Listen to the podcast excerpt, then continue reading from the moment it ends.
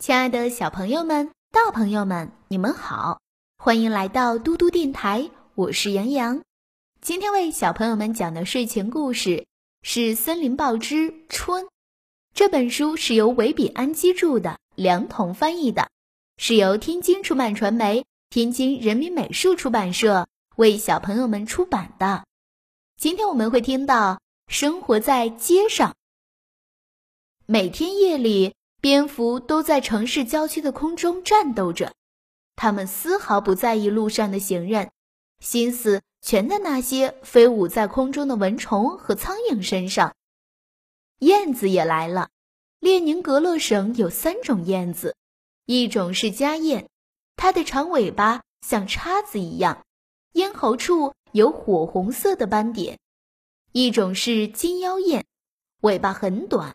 咽喉处是白色的，一种是灰沙燕，小小的身子呈灰褐色，胸脯是白色的。家燕的窠建在城郊的木房子上，金腰燕则在金石头房子上建窠，而灰沙燕是在悬崖的岩洞上孵化小燕子的。燕子来这里之后，要过很久，雨燕才会来。将雨燕和燕子区分开是很容易的事。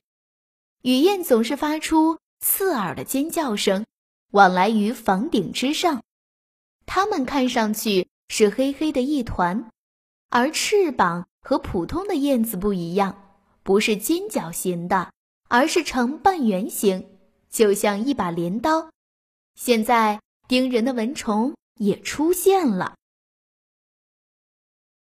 城区里的鸥，涅瓦河一解冻，鸥就出现在河面上空了。它们毫不畏惧轮船和城市的喧闹声，总是在人跟前十分从容镇定地将水中的鱼捕捞起来。飞累了的鸥就在铁皮房顶上休息。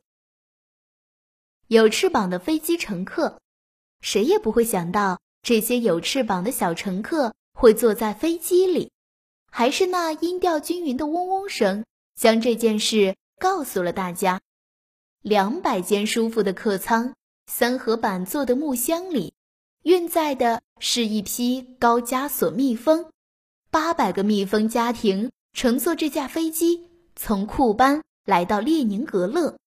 这些小旅客一路上有吃有喝，蜜粮都是飞机上提供的。太阳下的雪。五月二十日清晨，明晃晃的太阳挂在了东方的蓝天上。可是没人想到，雪却挑选在这个时候下了起来。晶莹的雪花好似萤火虫，轻轻地在空中飞舞。冬爷爷啊，你不要糊弄大家了。你派来的雪花不会存活太久的。这情景就像夏天里的太阳雨。太阳的笑脸展现在雨丝之间，这样的雨只会催促蘑菇快点成长。如今雪花落地就融化了。我来到城外的森林里，仔细看看，也许在那儿落地就化了的雪花下面，能发现布满褶子的褐色草伞。早春的第一批美味——蘑菇羊肚。小朋友们。今天的故事就讲到这里啦，我是杨洋。如果想听到更多的故事，记得让爸爸妈妈关注微信公众平台“嘟嘟 radio”。